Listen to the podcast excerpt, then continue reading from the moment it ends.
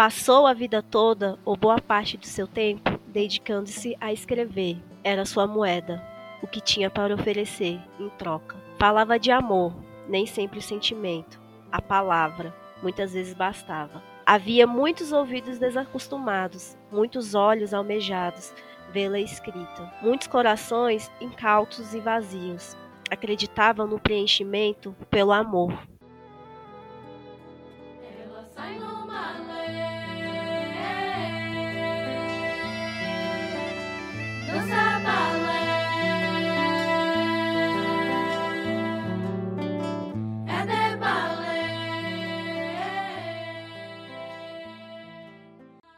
Me surpreendo com ela a cada minuto que passa. Me surpreende seu caminhar, sempre cheio de graça. Me surpreendo com a vida por me trazer até aqui, para me surpreender com a felicidade que sinto enquanto ela ri. Me surpreendo tanto com a beleza desse riso, é a surpresa de saber que encontrei o paraíso. E em tantas surpresas, sempre cabe uma a mais me surpreende a inevitável paz que só ela me traz.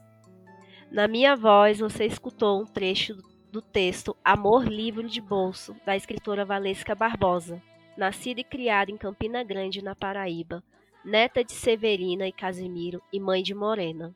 O trecho lido por mim é do poema Devaneio, da escritora Débora Rita, a MC Debrete. Este seja talvez o episódio que mais vamos falar de rememorar lembranças. Vamos compartilhar aqui com vocês, pela primeira vez, a experiência de um projeto lindo que gestamos por amor à palavra de mulheres negras, para contar um pouco de como nossos caminhos, desde a oficina Escrevivências, cruzam com as escrevivências dessas convidadas inspiradoras e vamos apresentá-las a vocês. Sejam bem-vindas, Valesca Barbosa e Débora Rita. Gente, é uma honra estar aqui também com vocês três. Ellen, Zane e Valesca, que eu conheci recentemente, a Valesca, mas já admiro muito. Estou é, muito feliz de estar gravando esse podcast hoje e espero que seja maravilhoso, porque só de estar aqui já está sendo maravilhoso eu que agradeço, né? Pelo convite, por estar aqui. Me sinto muito bem-vindo, estou muito à vontade, muito feliz de estar aqui com vocês. Ellen, Rodrigues, Anne do Nascimento, que fazem parte da, da minha história e a gente está tá se reencontrando, né? É, se cruzando, e ainda bem que em momentos é, felizes, fortes, das palavras pretas. Gostaria muito que vocês falassem um pouquinho de si ao nosso público ouvinte. Sabemos que todas nós somos atravessadas por uma conexão de saberes ancestrais, de pertencimento, e queremos ouvir algo sobre o pertencer de vocês e esse se ver no mundo. Então, a minha trajetória de pertencimento, né, enquanto pessoa negra, ela é um pouco atravessada por algumas questões, justamente por eu ser uma pessoa negra de pele clara, né. É, o racismo também atravessou minha vida, mas de uma maneira totalmente diferente é, das pessoas retintas, né. Eu sempre acreditei que eu era a pessoa parda, né, da, da família ali, a mais clarinha, e aí isso foi foi mexendo comigo porque sempre teve a questão do cabelo, né? E aí minha mãe tentava alisar meu cabelo desde muito cedo. Então, o pertencimento ele veio de uma maneira tardia, né? Veio de um jeito tardio, porque eu fui observando que as coisas que eu passava, as meninas brancas não passavam. Depois que eu entrei na universidade, isso ficou mais latente, porque ali na UNB eu pude ver uma diferença muito grande das pessoas, né? Que eu estava acostumada a conviver na periferia, chegar ali e ver aquele pessoal que te olha de cima a baixo, de certa forma acredita que é superior a você, né? Então foi muito foi muito chocante quando eu cheguei na universidade e realmente percebi, parecia que aquele lugar não me pertencia, né? No início. Hoje eu me sinto pertencente àquele espaço porque eu sei que por mais difícil que tenha sido, eu conquistei por várias outras razões, assim,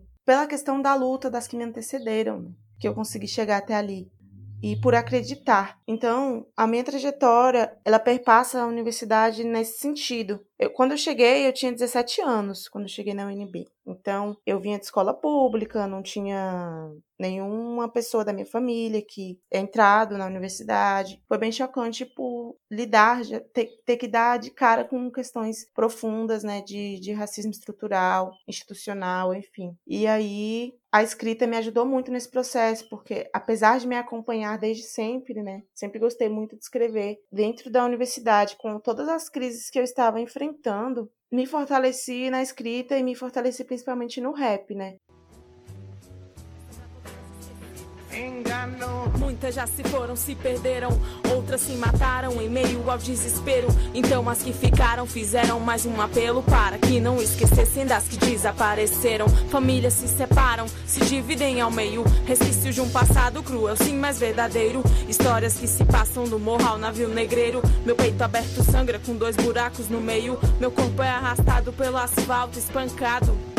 Jogado sem roupa no mato, abusada, esfaqueada dentro da minha própria casa. Lágrimas escorrem, queimando como brasa. Ninguém quis ouvir. As primeiras vezes que eu comecei a rimar foi com uma amiga minha, Aninha. Infelizmente não tá mais entre nós. A gente foi morar juntas uma época e a gente rimava, então esse pertencimento também veio através dela, porque ela que incentivou assim a gente a rimar, sabe, a entrar no mundo do rap, assim. Nessas brincadeiras de rima, eu fui desenvolvendo, decidi que iria escrever, escrevi meu primeiro rap, é, O Grito das Esquecidas, que fala justamente sobre toda essa questão ser uma mulher negra que passa por diversas situações de opressão. Já escrevi esse rap, já fui cantando logo nos palcos da vida e não parei mais. Então, assim, apesar de eu saber que eu era negra esse tempo todo, enquanto criança, passando por várias situações de racismo, eu fui realmente me sentir pertencente a partir da experiência com a universidade,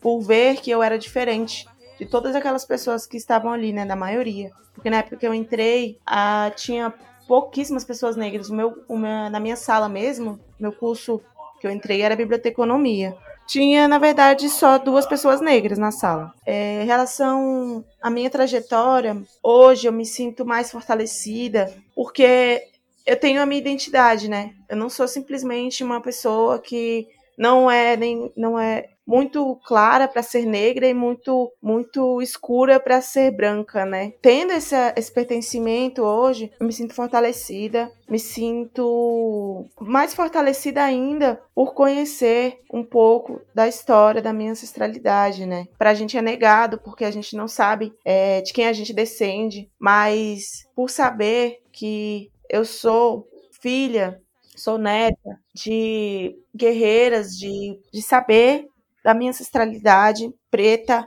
Eu me sinto fortalecida por ser uma pessoa de periferia que resiste e que permanece viva no século XXI, mesmo apesar de tudo, que eles tentam nos matar o tempo todo, né? Mas mesmo apesar de tudo isso, aqui estou eu viva e participando dessa série maravilhosa que é ancestral também e que é uma ferramenta de fortalecimento.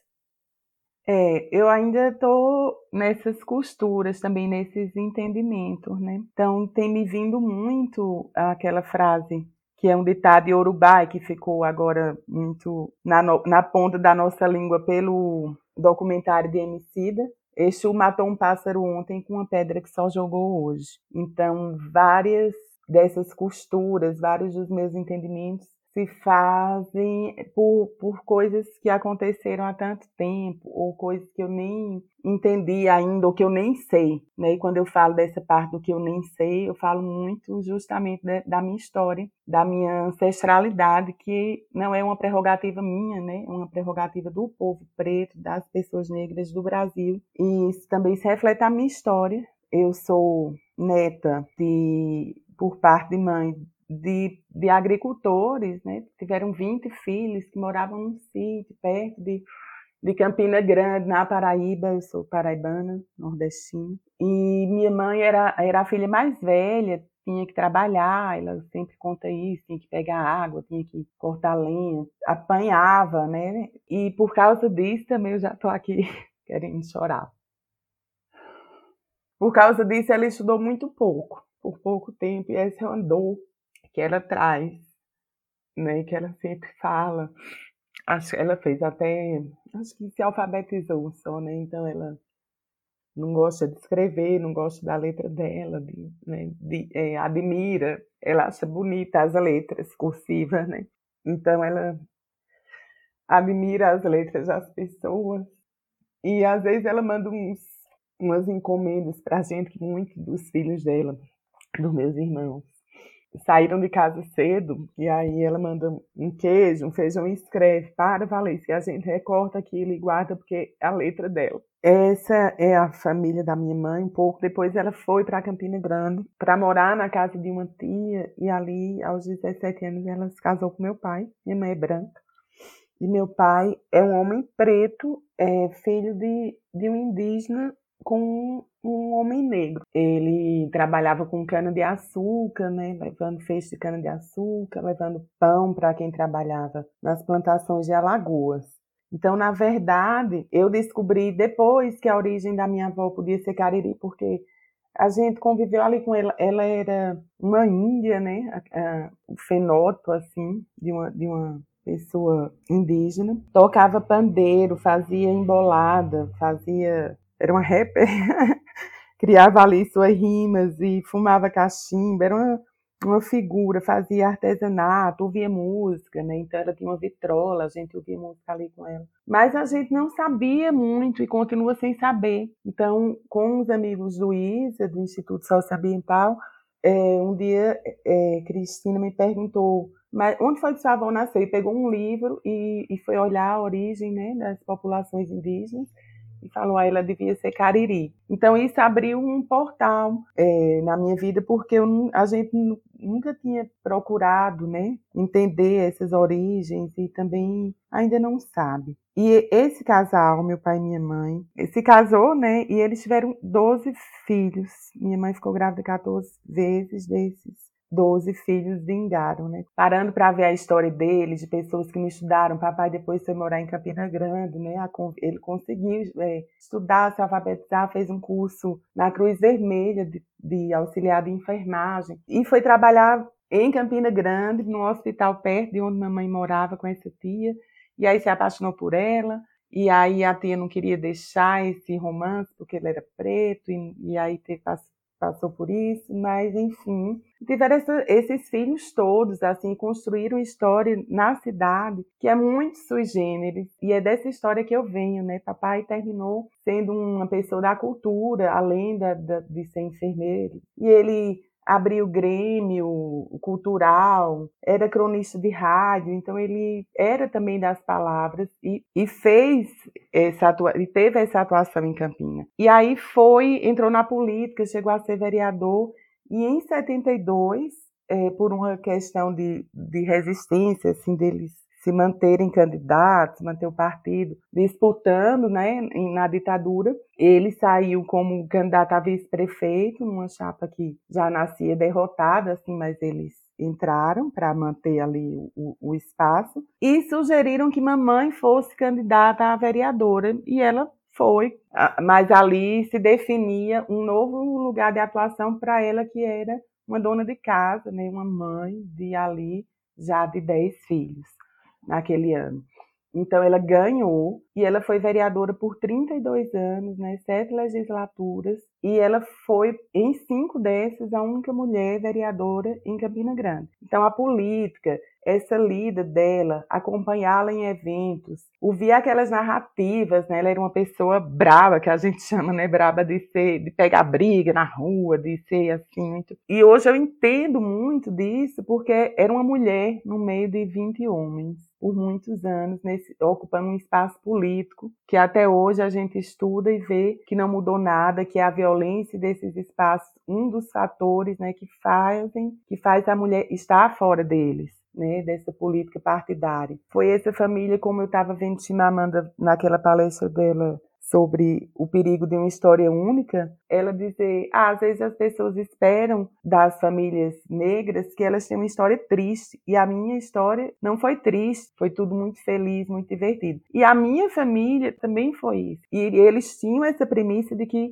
só tinha para deixar como herança a educação. Então, meus irmãos foram estudando, se formando, eu sou uma das mais novas, e tinha aquele legado, inclusive, de livros físicos em casa, que era da história de todos esses irmãos, né? E mais de meu pai, que também lia muito. Então, eu sempre comparo isso com, com o que Conceição Evaristo fala, né? Que primeiro ela conheceu o livro, a palavra pela oralidade. E eu sempre digo, não, eu vi o livro de papel e essa imagem foi muito importante na minha vida. Eu não entendia o que eu vivia. Nessa missão dos meus pais de educarem a gente, eu estudava, estudei escola particular, ou mamãe conseguia bolsa. E era num lugar em que eu geralmente era a única pessoa preta. E eu era sozinha. É, e eu não entendia, né? Eu brincava muito só. Então são coisas, por isso que eu remeti ao, ao eixo matou um pássaro ontem com a pedra que só jogou hoje.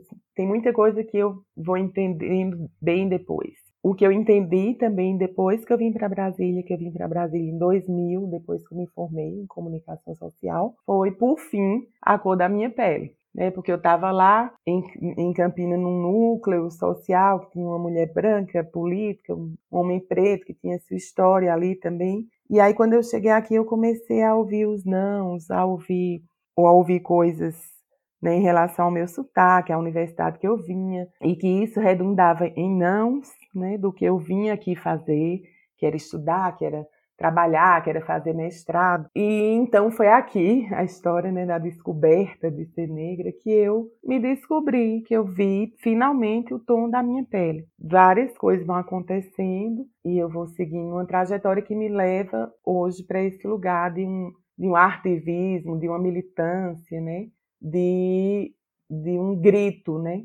Sou preta, sou uma pessoa negra e e aí eu nem entro nessa questão do colorismo assim, do, porque para mim eu, eu, sempre digo, passou das seis horas é noite, né? E, e se eu sou seguida no mercado, se eu entro, no, se eu estou no elevador e alguém me manda apertar o andar que elas vão, se eu chego num lugar e alguém não me serve, e tantas coisas que a gente vive diariamente. Vou ajudar uma pessoa que está com uma sacola e ela sai correndo. Então, para mim, essa, essa gradação dos tons de pele, essa gradação na prática redunda sempre no racismo que, que funda as nossas relações aqui no Brasil, que está na história e permanece, e pelo qual a gente luta, né? A gente luta pelo fim, pelo fim do racismo.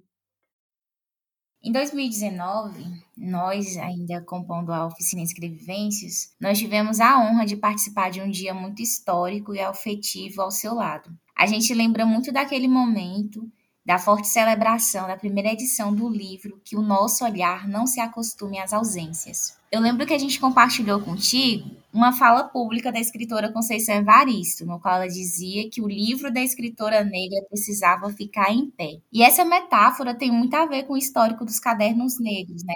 do grupo Quilomboge, que iniciou uma série de publicações há mais de 40 anos, apostando justamente em produções artesanais. E a gente sabe que, em algum grau, a inspiração desse grupo de São Paulo deveu-se muito à repercussão de como a escritora Carolina Maria de Jesus escrevia em seus cadernos. Então, Valesca, a gente quer ouvir um pouco a história do seu livro, desde a primeira edição que você lança em um evento em Frankfurt, na Alemanha, até esse processo de conseguir uma casa editorial.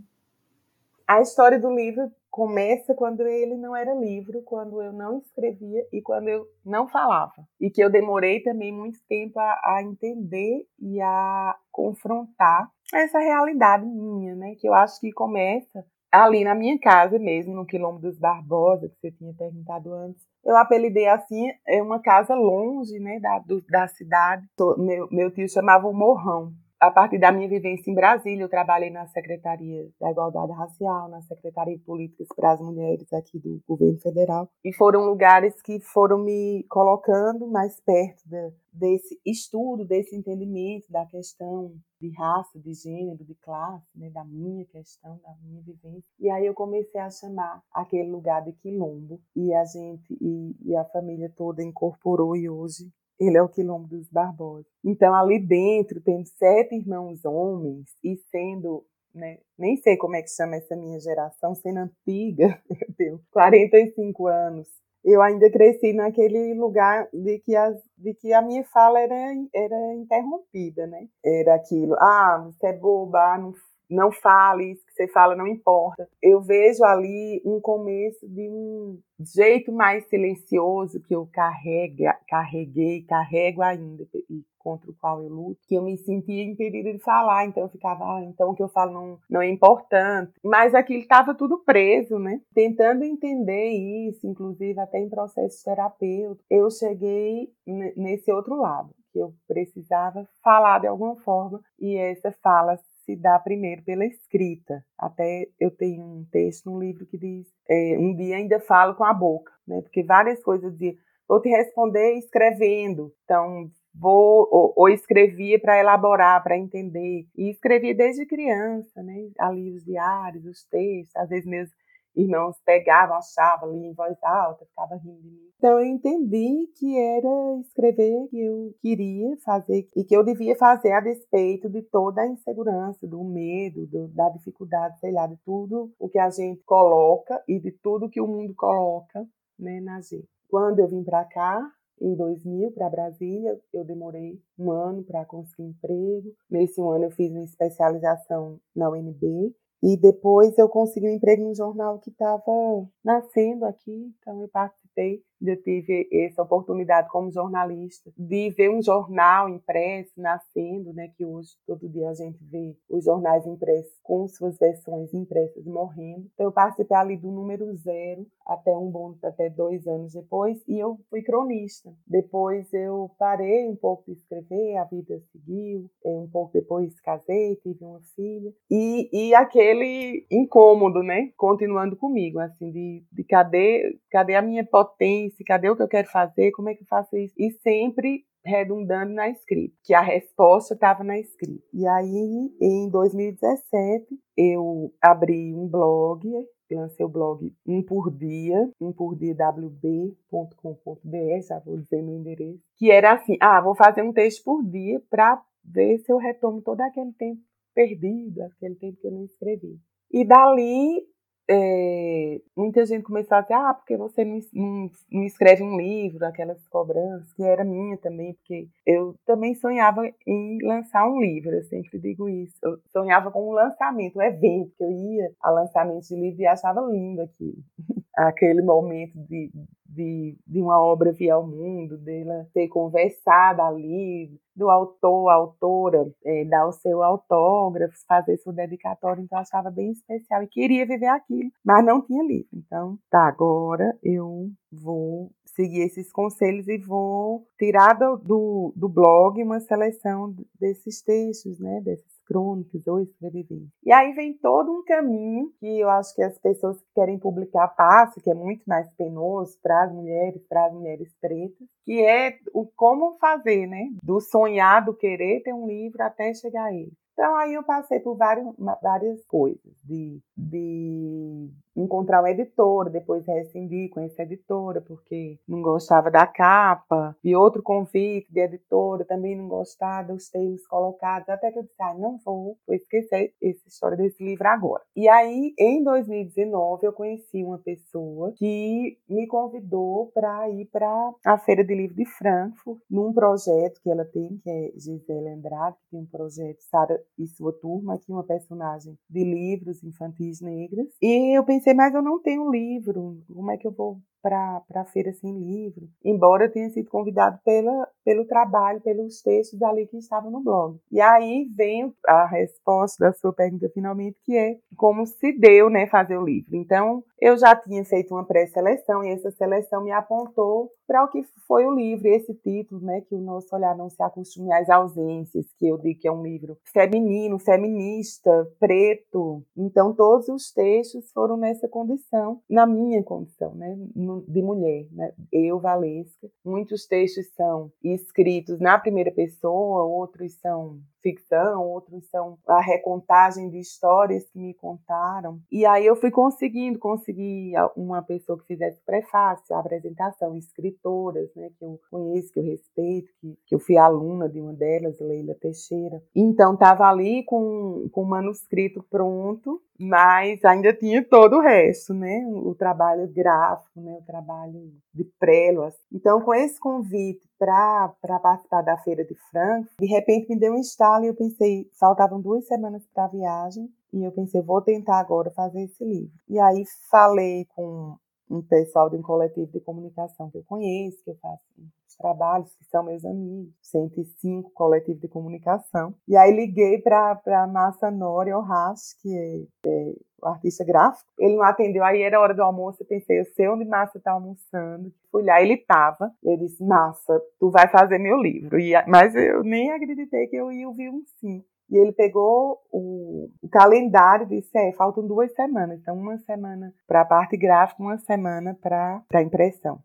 E assim foi. O livro saiu, que o nosso olhar não se acostume às ausências, nessa edição independente, então ele saiu sem o ISBN, sem registro, a gente não tinha tempo hábil. Aí teve a questão da capa, que era tão cara para mim, né? Ter uma capa que eu olhasse e dissesse é linda, eu gosto, é, é meu primeiro livro. Então consegui também, ganhei de presente uma capa, uma arte linda de Sérgio Abaju, que é um campinense, um paraibano que mora na Alemanha. E ele um dia postou uma ilustração, não sabia que ele ilustrava. E eu disse, Sérgio, é, é, tu vai ilustrar a capa do meu livro. Ele disse, mas eu não faço isso, isso é a primeira coisa que... É, eu, não, eu não trabalho com isso, né? eu faço por um hobby, eu nunca tinha nem publicado nenhuma imagem que eu faço. Mas aí eu convenci Sérgio, ele me deu de presente também a, essa ilustração. Então já tinha a capa, já tinha o projeto gráfico, faltava a impressão e fiz uma cotação, não tinha dinheiro para pagar e faltava tão pouco tempo, então eu resolvi abrir uma pré-venda. Peguei uma conta do banco minha que estava zerada e fiz um texto, mandei para uma amiga minha que mora na Argentina e perguntei: "Tá feio isso?" Pedi para as pessoas comprarem um livro que nem existe, tal, e ela me respondeu com o valor do livro. E aí eu pensei: agora eu já tenho uma compradora, é sério a coisa, vou ter que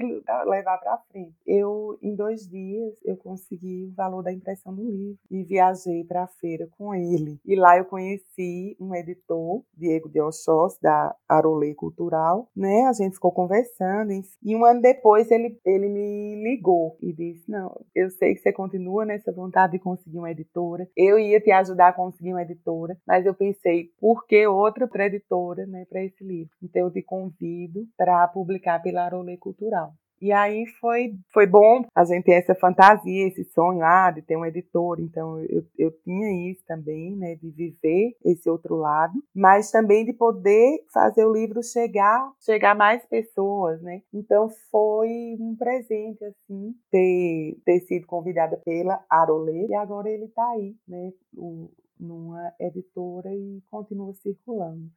História incrível, Valesca. Algumas das suas falas lembram muito a Bell Hooks, né? No livro dela, Erguer a Voz, ela vai falar sobre os diários que ela escrevia os irmãos, e as irmãs, os irmãos dela pegavam, liam em voz alta, e essa questão do romper o silêncio, né? Então, quando você estava falando na hora, me veio, porque eu sou Bell Hooksiana total. eu sempre falo isso. E sua fala me lembrou muito é, isso, né? Mas assim, é só um comentário mesmo. Debrecht, pegando a deixa de produções artesanais independentes, a gente também sabe que o seu livro, Cartas para a Negra Lua, é parte do projeto Escreviventes, autopublicação artesanal de narrativas LGBTs. E o quinto livro da coleção Escrevivências, conduzido pela Padê Editorial. Como foi para você participar desse processo sendo um autor independente? E como é fazer parte de uma iniciativa editorial que reuniu autoras cis e trans, como Kátia Souto, Nanda Fer Pimenta, Kika Sena, Fernanda Muniz? Eu queria que você falasse um, um pouquinho desse projeto. Então, Ellen, é, foi uma oportunidade incrível, né? Essa que a PADE abriu, que foi por meio de inscrição a gente é, tinha que escrever um texto com seis páginas, né, do, do livro. E aí, para mim, foi essa parte mais difícil, que foi escolher quais os poemas que eu tinha na época que eu ia colocar nessas seis páginas. Porque, assim, eu comecei a escrever esses poemas de um jeito não despretensioso, mas eu fui influenciada ou inspirada pela minha é, esposa, que é a Lua, né? Quando eu conheci ela, as coisas já foram aconteceram de um jeito muito mágico para mim assim. Então era como se eu tivesse realizando naquele amor que a gente estava que estava nascendo ali entre nós todos os sonhos que a gente acaba que a gente acaba criando, né, com as narrativas que a gente vê de sessão da tarde, de filmes, de livros, né? E ali naquele amor com a lua eu estava realizando esses sonhos. Então comecei a escrever para ela porque ela me inspirava muito, o jeito, tudo, como estava acontecendo também. Aí eu comecei a escrever para ela e falei para ela assim: eu vou escrever para você mil poemas, mais de mil poemas. E eu fui escrevendo, né? E eu já tinha bastante poemas. Porque todo, todos os dias eu escrevia alguma coisa nova para ela. Aí eu vi essa, essa oportunidade da Padê Editorial, né? Já mandei logo os meus, meus selecionados seis poemas para autorização, né? E, enfim, fui aceita fiquei muito feliz com, com o processo em si, porque essas produções editoriais, eu acho que elas abrem um leque de possibilidades muito grande, assim. Primeiro, porque a gente consegue conhecer outros escritores, né? E segundo, porque a gente sente que também é importante que também tem capacidade para lançar um livro, né? Eu nunca imaginei que eu pudesse lançar um livro por uma editora, um livro que tem SBN, um livro, sabe, tudo certinho assim. Nunca imaginei, eu na verdade não tinha essa pretensão. Só que a Padê, ela trouxe isso para minha vida, né? Essa realização desse desse livro, que é um sonho coletivo também. A Padê acabou que me inspirou a ter essa vontade também de lançar outros livros, né? Então, Ultimamente eu tenho escrito alguns contos, algumas coisas assim diferentes, né, do que da proposta do primeiro livro, que é, são cartas de amor, né, são poemas de amor. Agora já já estou escrevendo outras coisas também. Essas portas que foram abertas através da editora, né, para lançar esse livro de uma maneira independente, elas foram essenciais para que eu pudesse enxergar na minha escrita uma potência também, né? Como a Valesca estava falando, eu também me identifiquei, a gente tem muita dificuldade, muita mesmo, para conseguir falar, né? Porque toda vez que a gente vai falar, a gente é silenciada de uma forma ou de outra. Tem até um poema sobre isso. A escrita, ela, ela nos liberta, né? Porque a gente vai e coloca no papel tudo aquilo que a gente silenciou, ou que fomos silenciadas, né, durante tantos anos, acaba que desabrocha uma escrita potente, uma escrita forte. Quando a gente lê o livro de autoras que são como nós, né, a gente se sente representada, se sente fortalecida. E eu acredito muito que a palavra é magia, né? A palavra é magia porque ela tem o poder de curar, ela tem o poder de trazer à tona memórias, tem o poder de transformar também pensamentos, né? Foi muito legal essa experiência com a Padê. Eu até costurei alguns livros. Esse processo manual, né? Acho que é muito massa, assim, porque a gente ir lá ver a capa do livro sendo formada, colar a capa, sabe? Tudo tão lindo assim. Eu tenho só dois livros, até eu só tenho dois livros impressos ainda, do Cartas para Negra Lua. E assim, para mim é uma coisa que vai ficar para sempre, né? Quero muito conseguir, é, quem sabe, publicar mais livros também de forma independente, artesanal, ou também por editoras, né? Quando, quando eu participei ali da feira de livro de Frankfurt, é, Zane, Ellen, Débora e as pessoas que estão nos ouvindo, né? Era tudo muito novo, que a, na pergunta anterior eu falei ali até até o livro, né? Até esse nascimento dos livros, mas paria esses livros também me paria uma outra pessoa num outro lugar que foi o de escritora, né? E, e, e de tantas vezes ter, ter sido chamada a falar sobre a escrita de autoria feminina negra, a escrita preta feminina, tanto, tantos é, conceitos aí, né? Que, que vão sendo criados em função de, de escrita de uma mulher preta, seja em que gênero ela estiver ali vivendo a sua, a sua condição de mulher. E ali na feira eu vi um escritor famoso brasileiro, homem branco, repetindo algumas vezes, meio num tom de tripudiando, assim, sempre colocando a, a boa literatura. Não, mas tal coisa não, mas a boa literatura. E aquilo me marcou muito, porque eu fiquei pensando o que é a boa literatura, né? E eu já vinha, né, quando eu decidi tomar essa questão da escrita, né, de verdade, realizar isso, tirar desse lugar do sonho para colocar numa realização, eu fui entrando, né? Então eu fui lendo mulheres, lendo mulheres pretas, eu conheci o Mulherio das Letras, eu conheci essa pesquisa que dizia que as onde estavam as pessoas pretas, né, nas obras artísticas e na literatura, que não era a pessoa que escrevia, não era a pessoa que era o sujeito, a sujeito, não era a pessoa que vendia como autor, né? Tirando as exceções que a gente conhece, mas enfim, o que vocês trabalham com e, e tanto tentam quebrar e, e, alertar e falar que é o cânone né, da literatura, as rasuras né, no cânone. E então eu fui entrando num, num mundo novo que me levou para esse lugar da militância das mulheres falando, das mulheres pretas, das mulheres indígenas, de ir buscar essa literatura, de ouvir essas vozes e responder o que é a boa literatura? A boa literatura é a que você faz, precisa fazer para sobreviver, né? Que eu sempre digo, para mais do que resistir, para existir para se entender, para falar, para além da, da palavra escrita, mas para conseguir verbalizar nesse time, né, que a, que a vida pede, porque que é duro também essa questão do racismo, da, das nossas vivências, dos nossos corpos políticos, territórios. Toda hora você chegar em casa, essa era muito a minha sensação, ah, engolir um sapo, ah, eu queria ter dito isso. Então, a gente vai se, se aprontando, né, precisa, eu precisei, eu não, nesse sentido eu não nasci pronto. E acho que a escrita é um bom caminho, é um caminho maravilhoso, é um caminho pessoal, né, que pode ser feito ali, você com você, com um lápis, um papel, um computador, não precisa de muito. Mas aí quando você chega para uma publicação, vem muitas dificuldades e vem para muitas pessoas um caminho novo. Então isso que a Padê fez, eu acho assim, ah, Toda hora eu me pego pensando que coisa mais linda que Tatiana Nascimento também proporcionou pela Padê. Que eu quero chegar também nesse lugar, né? Então tenho me preparado minimamente para isso, de, de estudar, de entender esse mercado, de, de fazer com que a, a, gente consiga um aquilombamento em torno da, da literatura, né? Que ela flua, que uma consiga fazer junto com a outra, para que no fim a gente tenha nossas palavras, nosso meio de expressão, nossa arte, nossa vivência de mulheres pretas publicadas, porque eu também acho isso importante, né? Como Débora estava dizendo, ah, eu quero publicar de novo, e eu já fiquei aqui. Ela tem que publicar. Como é que a gente faz para ela publicar? Então, é esse, é isso que eu quero hoje, né?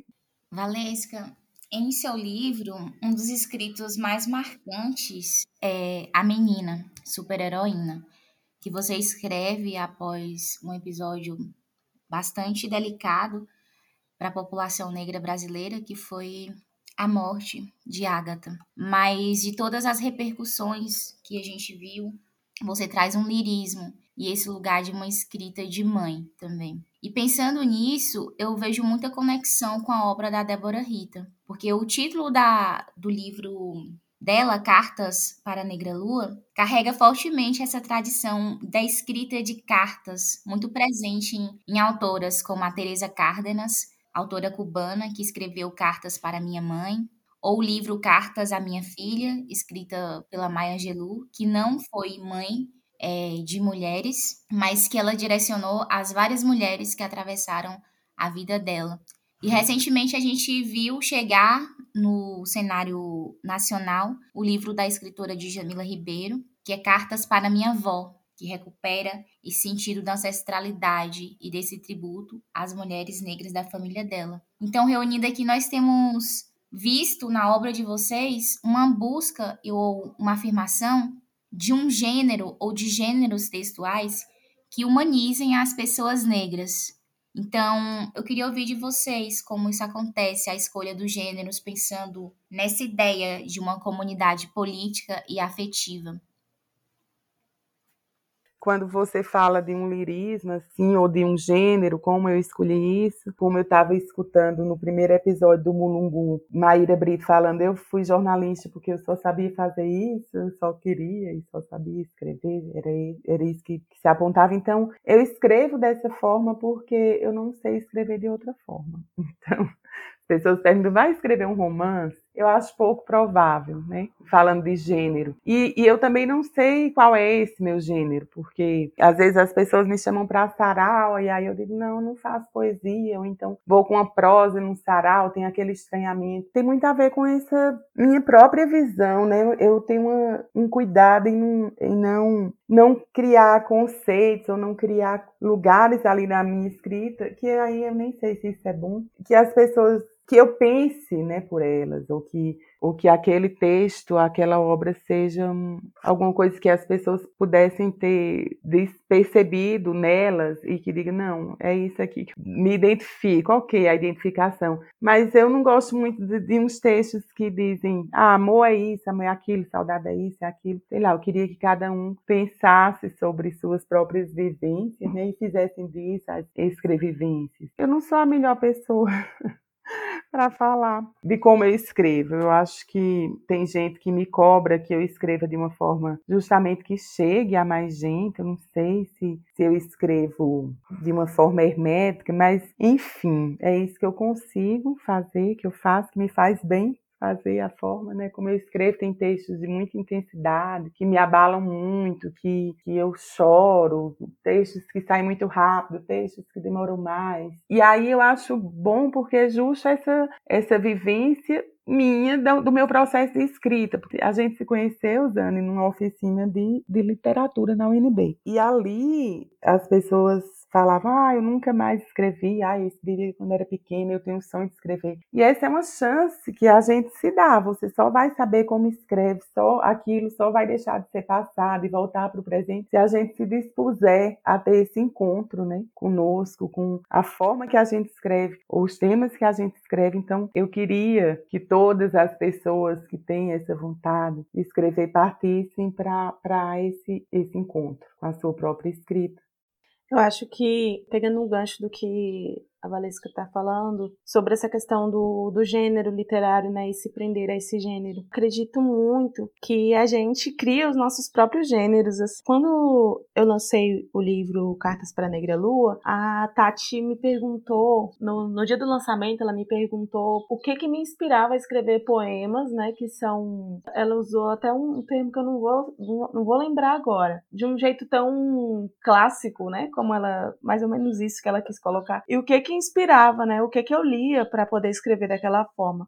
A gente é um amontoado de experiências, né? Que acaba sendo refletida na nossa escrita. Tudo que aconteceu na minha vida, tudo que eu via de filmes, de televisão, de coisas assim, de, sabe, livros também que eu lia na escola, tudo isso foi inspiração para escrever o livro Cartas para Negra Lua, né? Acho que o que mais me fortaleceu nesse sentido de entender que seria um gênero literário, né? E como que iria colocar nesse esse gênero foi a questão do fortalecimento, né? Então, o que, que eu pensava? Escrevendo aquelas poesias, eu queria fortalecer a minha esposa com palavras de amor, com palavras de incentivo. Queria que ela lendo, né, esses poemas, ela se sentisse amada, se sentisse desejada e se enxergasse da forma que eu enxergava ela, né? Que é uma pessoa maravilhosa. Então, eu queria que ela se enxergasse como essa potência, como com essa maravilhosidade que eu enxergava ela, sabe? Então eu escrevi nesse nesse intuito, né? E aí, quando eu lancei, eu já pensei em outras coisas. Eu pensei, nossa, outras pessoas vão ler esses poemas, né? Então são, são coisas muito íntimas que eu falava sobre como eu me sentia em relação à minha esposa, né? Essas coisas está, estavam na mão de outras pessoas, né? A partir daquele momento que o livro estava na rua. Aí eu já pensei que o livro, ele para além dessa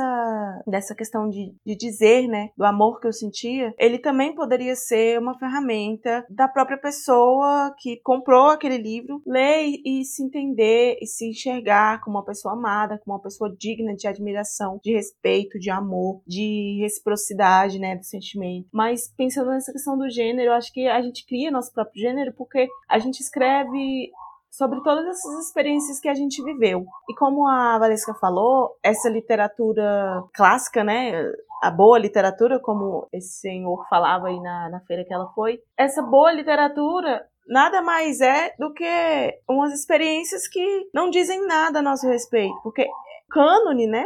O, o que as pessoas brancas escrevem, que os livros que são vendidos, né, a maioria, eles não dizem nada sobre o que a gente passa, porque a experiência delas é outra, uma experiência de privilégio. Na verdade, é totalmente diferente do que a gente passa, né? Então, assim, é, não tem aqui, aquele, aquela atmosfera, né, da, da vivência de uma pessoa de periferia, da vivência de uma pessoa negra. Hoje eu não leio mais nenhuma obra de autor branco. Se eu puder evitar, eu não leio, porque não me representa aquela escrita, não me representa a forma como está colocada, não me representa esses padrões que são impostos para a gente seguir. Eu escrevi um livro de poesias, meu primeiro livro foi de poesias de amor, a maioria rimada. Eu gosto de escrever em rima, mas eu tenho escrito contos, sabe? Eu não quero me prender. Meu sonho mesmo é escrever um romance. Tô nesse, tô nesse corre de escrever esse romance. Possa ser que vá sair quando eu tiver 40 anos, 50 anos, mas não me importa porque vai ser o acúmulo, vai ser o acúmulo de experiências que eu vou colocar na minha escrita, das minhas vivências.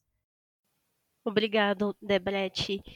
É, você falou uma palavra que é chave, né, pra gente, que é a se aquilombar continuando, né, ainda no assunto cartas, na oficina Escrevivências, né, eu e, e minha parceira, né, que eu falo, a minha comparsa, Zane, criamos uma oficina que a gente considera muito emblemática, que a gente intitulou é, Cartas Negras, em referência às escritoras Conceição Evaristo, Esmeralda Ribeiro, Mira Alves, que na época se correspondiam por meio de cartas como uma forma de estímulo, né, umas às outras. Pensando nisso, pensando nisso, recentemente tivemos a oportunidade de um evento de estar em um evento organizado por Valesca, né, o Pretas que Escrevem, que tinham esse título de trocas múltiplas geracionais que unia escritoras e um espaço de resistência e história como a Banca Conceição na Asa Sul. Qual a importância aos olhos de ambas, de espaços coletivos e que pessoas negras se sintam confortáveis em apresentar seus trabalhos, sonhar e se aquilombar.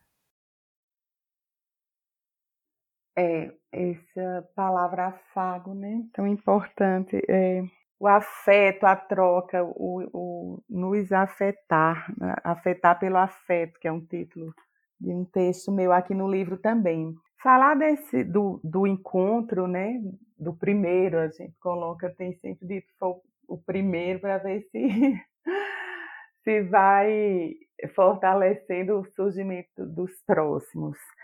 Foi um evento feito em uma semana, né, é, que me veio assim como um chamado de tentar realizar, porque a gente estava ali no âmbito do Julho das Pretas, que é uma agenda importante aqui para as pretas, né, do Brasil. Eu fui convidada para um evento literário, aí eu perguntei, mas tem a ver com o Julho das Pretas? Vai ter literatura preta? E, e, e quem me convidou nem sabia, né, dessa nossa agenda. Então eu pensei, então é, a, é nós por nós, né? É a gente que tem que fazer alguma coisa é, que reúna as mulheres pretas que escrevem no DF, como foi o, o, o título desse evento. Aí eu comecei só com essa com esse chamado, como eu digo, e fui e comecei então a falar com mulheres que eu conhecia, nem, nem sabia como, como começar a conversa, né? Ah, eu estou pensando em fazer na, no final dessa semana um encontro, então, mas eu fui assim mesmo, aquela história.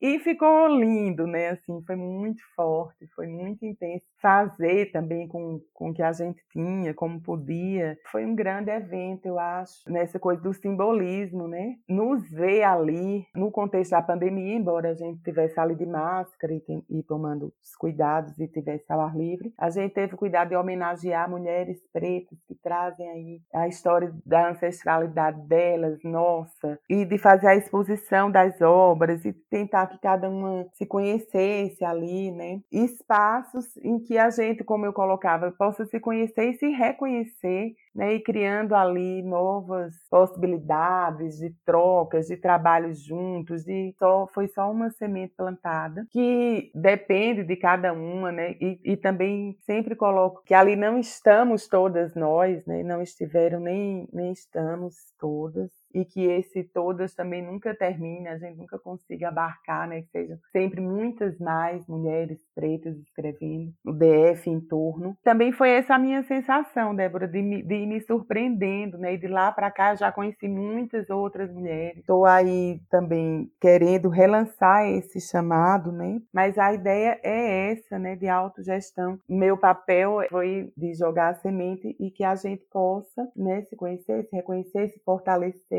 nos encorajar, nos inspirar umas às outras e que as nossas histórias né, pessoais, aquilombamento, que isso só continue e, e que esse baobá, que nosso baobá também foi plantado simbolicamente aquele dia.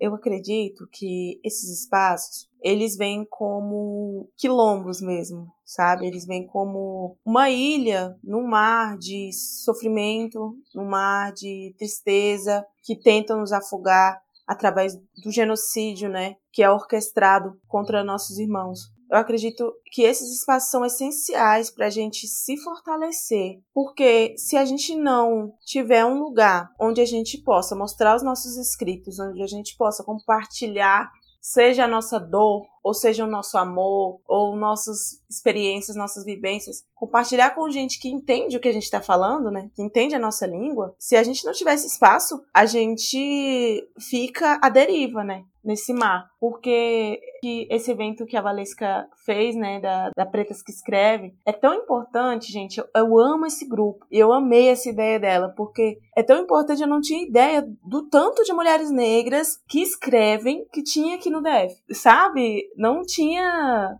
realmente noção da proporção é, dessas pretas maravilhosas que escrevem muito. É um, um, lugar, sabe, em que eu me sinto pertencente e olho para o lado, mulheres pretas que se fortalecem através da escrita. Me sinto fortalecida e me sinto impelida a escrever também, sabe? A escrever mais, a publicar, é, recentemente a Nanda Ferpimenta lançou um outro livro, né? E ela lançou de forma independente. E eu achei incrível porque é, esse tipo de atitude, por mais que a gente ache que é uma coisa assim, é só uma pessoa que tá fazendo. Não, não é, gente. Ela fez de, maneira totalmente independente e ela fazendo o corre dela impulsiona a gente a fazer nosso corre também, sabe? É essa a importância desses espaços. A gente vê que a gente não tá sozinha, a gente vê que, apesar de tudo, a gente tem pessoas, entendem a nossa luta, que entendem a nossa escrita e que compartilham dos sentimentos e das vivências que muitas vezes vezes a gente tem em comum.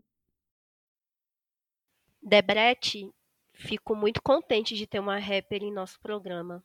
A cultura hip hop é, um, é muito forte em minha vida desde sempre, sabe? E eu também sou uma mulher periférica, né? Eu moro aqui no Itapuã, mas eu também passei uma, uma parte da minha infância na Ceilândia, no Setoró, morei em várias ocupações aqui no Distrito Federal, morei no Recanto das Emas e hoje eu tô aqui, né? E assim, eu cresci ouvindo é, atitude feminina, Camila CDD, cirurgia moral, sabotagem e é claro, né, o clássico Racionais. Porém, ao mesmo tempo que considero o rap pedra fundamental em minha formação política ideológica pessoal, também sempre questionei a pouca visibilidade, reverência e respeito oferecido às mulheres negras nesse trampo. Como você, sabendo de toda essa questão, lida com isso? E qual conselho você daria para uma menina que sonha em seguir no mundo do rap? Então, Ellen, acho que essa pergunta é muito importante porque a gente está sempre enfrentando, a gente está sempre lutando contra essa invisibilidade, contra esse apagamento, contra essa exclusão, né? Em questão em relação ao ambiente de batalha, né? Que é onde a maioria começa. O ambiente de batalha, muitas vezes, ele é muito opressor, ele é muito cheio de julgo, cheio de preconceitos. Ele é um, um lugar onde as pessoas, muitas vezes, né, o, os meninos que estão começando ali, expõem suas opiniões. Muitas vezes esses meninos que estão ali na batalha, eles sentem que falar o que eles pensam, seja sobre sexualidade, seja sobre gênero, seja sobre qualquer outro assunto, eles acham que falar o que eles sentem, o que eles pensam, né, o que foi ensinado eles a pensar, é o jeito certo de fazer. Se orgulham de dizer que é apenas uma liberdade de expressão que eles estão utilizando ali. A gente sabe que não é, a gente sabe que esse pensamento é colocado, introjetado de várias maneiras na nossa mente, de achar que ser LGBT é errado, é uma aberração, que ser uma pessoa, que ser mulher é porque você é inferior. Todos esses pensamentos que são pensamentos conservadores, né, são pensamentos coloniais, eles estão presentes na, nas batalhas de rima. E eu acho que é ali onde é o ambiente de mais luta, sabe? Onde muitas vezes as meninas começam na batalha de rima, né? E tem que enfrentar e tem que lidar com isso diariamente. Inclusive, se tentar enfrentar, se falar alguma coisa contra, é julgada, né? Dita ah, você só fala desses assuntos, você não sabe batalhar de outra forma. O que ganha na, na batalha é a rima, porque o que tem essa expressão que eles colocam é rima ganha de rima, né? Essa expressão que eles colocam na batalha para dizer que o que tá valendo ali é a rima que você faz e não a, a opinião que você coloca, né? O, o desserviço, né, que você faz com aquela rima. Eu deixo esse conselho para as meninas que tá começando é, em batalha, primeiro, não desistam, persistam, falem mesmo. Vocês têm o direito de falar Rima pode até ganhar de rima, mas rima machista, transfóbica, homofóbica, lesbofóbica não é rima que se pode chamar de hip hop. Isso que as pessoas fazem para dizer que rima ganha de rima não é rap, porque o rap ele é movimento, o rap ele é periferia acima de tudo, mas ele é também respeito. Ele é uma ferramenta que te ensina a respeitar e entender que, que existem diferenças, sabe? Então, Meninas que estão na batalha de rima, começando agora, vão à luta, enfrentem. Tem muito tempo que eu não vou em uma batalha, mas recentemente me deu essa vontade. Eu vou procurar alguma batalha aqui da, da minha quebrada de Planaltina para colar, para trocar essa ideia, entendeu? Porque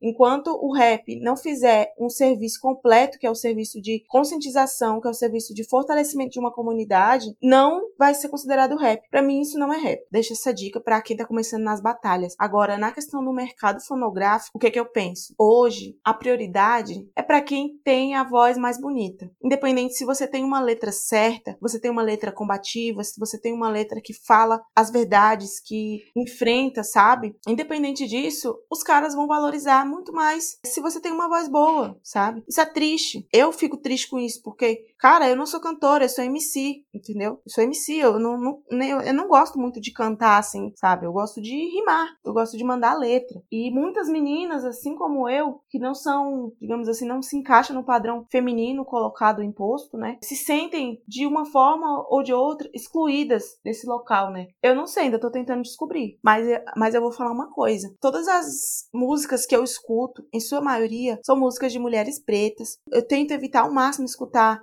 rap de, de cara, sabe? Por mais que é, eu entenda a luta dos homens pretos também, eu tento evitar porque eles são ouvidos, sabe? Querendo ou não, eles são ouvidos. A gente não. As pessoas não escutam rap de mulher preta. Então eu vou falar, olha só, mana que tá começando agora, vai atrás das suas referências. Ouça mulheres pretas. Drica Barbosa, Tássia Reis, Mona Brutal, Linda Quebrada, Jupe do Bairro, Ellen Zinga, Bia Dochum, Stephanie, Camila CDD, Clara Lima, Isa Sabino, sabe? Escutem mulheres pretas, porque a gente, Tasha Trace, né? A gente tá se fortalecendo cada vez mais, a gente tá nessa luta cada vez mais de conquistar os nossos espaços, para além do que eles querem que a gente seja, que é essa voz melódica de refrão, né? Para além dessa voz de refrão, a gente é voz de combate, a gente é voz de luta, e eu tenho certeza que cada vez mais a gente vai estar tá conquistando esses espaços se a gente também se fortalecer, se escutar e apresentar para outras manas também os sons de mulheres pretas e apresentar para outros manos também os sons de mulheres pretas. Eu só queria dizer que eu me sinto contemplada, Debret.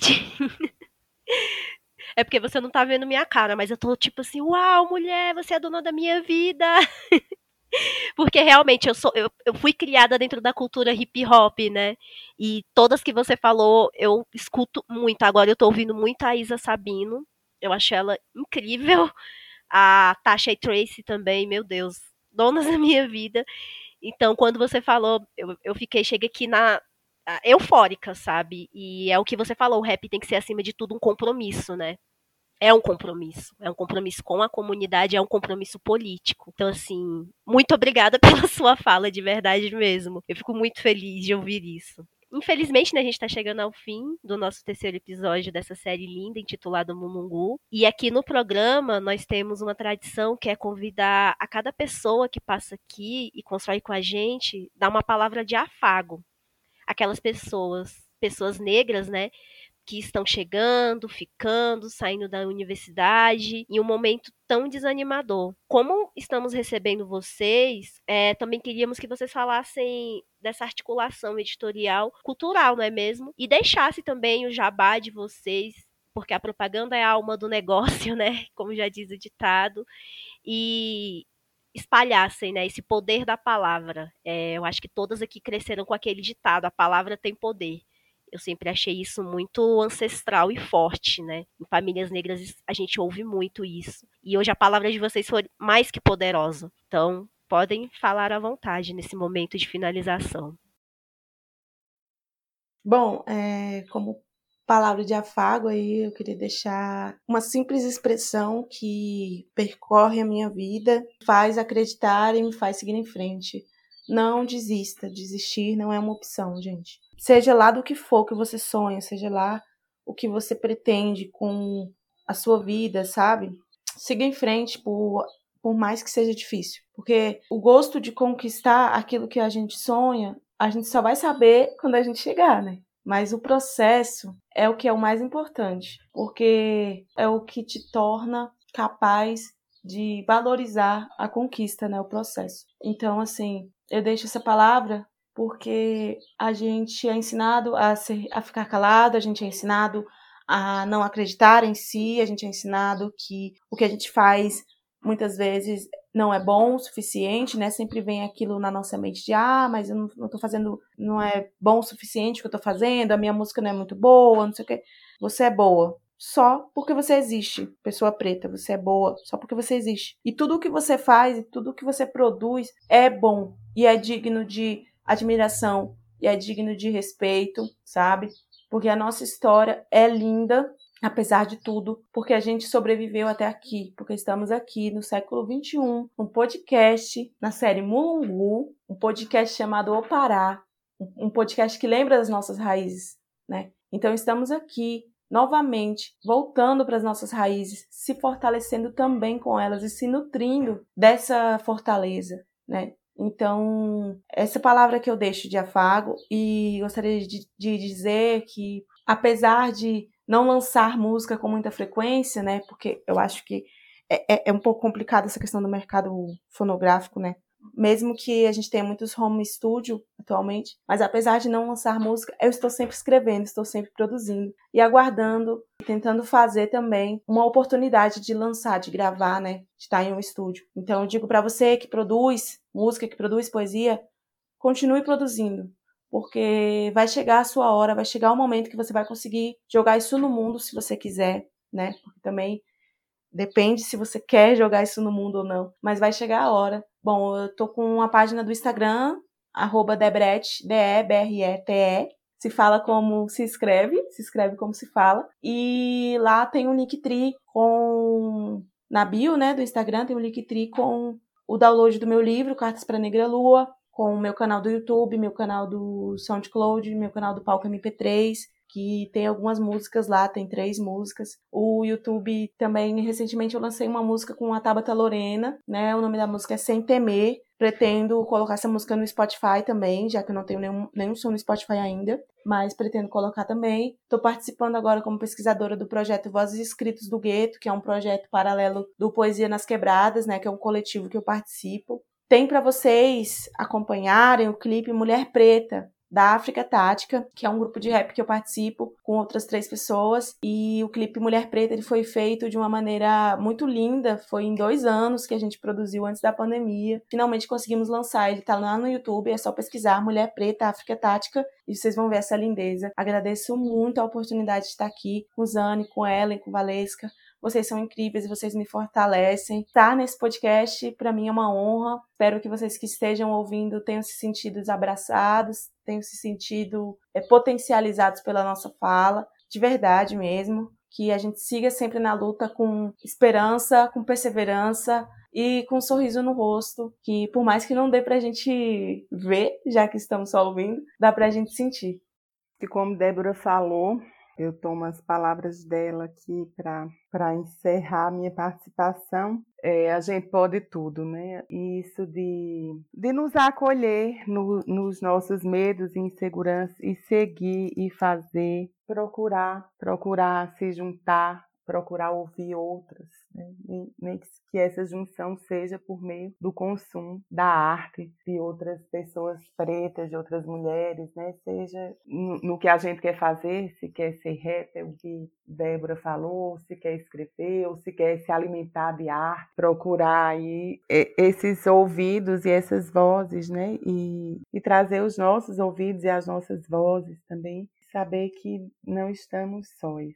Acho que é um pouco isso. Eu estou com um livro que o nosso olhar não se acostume às ausências. Ele está pela editora Arolê Cultural no site www.arolecultural.com.br. Todos os textos e outros não estão no livro, mas estão no blog. Estão lá abertos para quem quiser é, ler. www.umpordiawb de Barbosa.com.br. Eu estou no Instagram como Carnavalesca. Eu também apresento um canal de literatura da Feira da Ponta Norte. E esse canal está no YouTube, chama Ponta Norte Literária. Também tem o meu canal no YouTube, Valesca Barbosa. Projetos, quem puder seguir, né? Nossas páginas nas redes sociais sempre fortalecem. E é isso. Vamos nos expressar.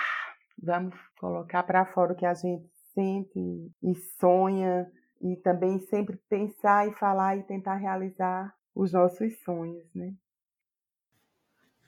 Eita, minha gente, o que é que eu falo depois disso tudo, né? Só recuperar um momento de uma fala da Valesca, que ela fala que nós nos conhecemos em uma oficina. Então, para mim, que sou uma mulher baiana, que sou nordestina, quando eu vi Valesca adentrar aquela sala, eu já logo quis me aproximar. Me encantei com aquela mulher preta entrando. E teve um momento especial daquela oficina que eu não vou esquecer, que foi quando a gente estava aprendendo sobre rima e Valesca lembrou de um trecho de Beradeiro, do grande Chico César. Então foi naquele momento que eu senti conexão profunda. E que bom que isso tudo se desdobrou para conexões coletivas com a oficina Escrevivências e lembrando também em que momento Debrecht adentra esse meu circo e de muita reverência Debrecht na, nas batalhas e também nas ocupações universitárias, nesse movimento cultural. E sempre foi uma das grandes colaboradoras da oficina Escrevivências. Eu lembro quando ela adentrou também um encontro da gente, nós ficamos surpreendidas você chegou com a sua companheira, sua esposa, a Negra Lua. Então, são essas lembranças, a gente tinha falado inicialmente que seria rememorar, que constrói a nossa trajetória e que reafirma esse lugar ancestral e coletivo. Então, só agradecer e falar para os ouvintes que todas as indicações das convidadas de hoje estarão na descrição deste episódio. E é só isso, é só agradecer e até o próximo episódio.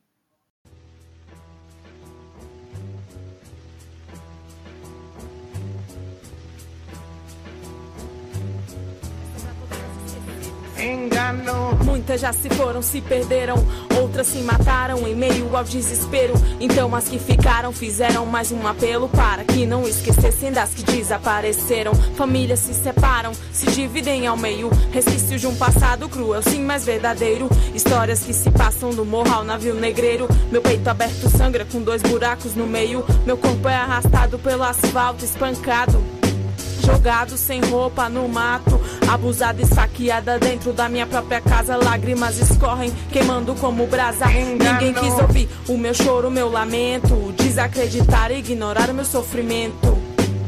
Já não bastasse por tudo que eu passava, ainda vinham me dizer que eu era culpada, mas não vou me calar. Eu sei, vou prosseguir de cabeça erguida vou lembrar do que eu sofri. Não podem me parar e nem me oprimir. Represento a voz de muitas que ninguém nunca quis ouvir. Quantas por aí que vivem sufocadas, tantas histórias que nunca foram contadas. Isso é frequente, aconteceu com Dandara. Nunca me esquecerei, Catiane Luana, Cláudia. Todas as injustiças por minhas irmãs sofridas que causaram mágoas, traumas, levaram uma alma, tiraram uma vida, nunca serão perdoadas, jamais serão esquecidas. Jamais serão esquecidas, não é vitimismo, é a realidade. Acontece todos os dias em todos os cantos da cidade. Nas noites e madrugadas, para aquelas que não desacompanhadas, matando três leões por dia em cada esquina de cada quebrada. As mães solteiras, pretas, putas, macumbeiras, sapatas, cabreiras, derrubam fronteiras, destroem barreiras. Destroem barreiras por elas que eu não posso me calar. Sei, vou prosseguir. De cabeça erguida vou lembrar do que eu sofri. Não podem me parar e nem me oprimir. Representa a voz de muitas que ninguém nunca quis ouvir. A luta é diária, no fio da navalha de frente pra morte não existe sorte e o tempo nunca para. Uma mana carbonizada, uma alma que foi levada, tantas que mesmo depois de mortas ainda julgadas injustiçadas. Tristeza estampada no rosto, feridas abertas no corpo, não saiu no jornal porque já é banal, ninguém viu na tela da Globo. As estatísticas falidas, pouco vistas, mostram uma verdade dura, conhecida, sinistra. E se contar lá fora, ninguém acredita que uma em cada três pessoas acha que a culpa é da vítima. Por isso que com esse sistema eu faço o grito das esquecidas. Com passagem só de ida, tentando achar uma saída. Esperando pra ser ouvida, eu não vou me calar, sei, vou prosseguir. De cabeça erguida, vou lembrar do que eu sofri. Não podem me parar e nem me oprimir. Represento a voz de muitas que ninguém nunca quis ouvir. Ain't got no skirts. Got no sweaters, ain't got no perfume,